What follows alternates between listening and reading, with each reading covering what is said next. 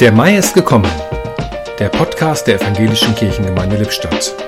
Heute mit Christine Berabi. In dem Gedicht von Emanuel Geibel, das in diesem Monat im Podcast zugrunde liegt, geht es direkt im ersten Vers so fröhlich und absolut motiviert los. Der Mai ist gekommen, die Bäume schlagen aus, da bleibe wer Lust hat, mit Sorgen zu Haus. Wie die Wolken wandern am himmlischen Zelt, so steht auch mir der Sinn in die weite, weite Welt. Und so geht es im Anschluss auch weiter. Schön wär's, jetzt hinaus in die weite Welt.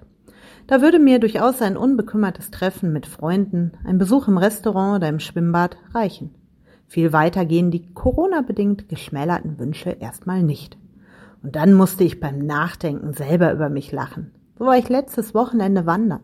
Und regelmäßig nutzen wir mit dem Team im Jugendtreff den anliegenden grünen Winkel in Lippstadt, um mit jungen Menschen spazieren zu gehen und so eine Gelegenheit zum Austausch zu bieten. So schlecht ist der Mai also auch in Corona-Zeiten gerade nicht.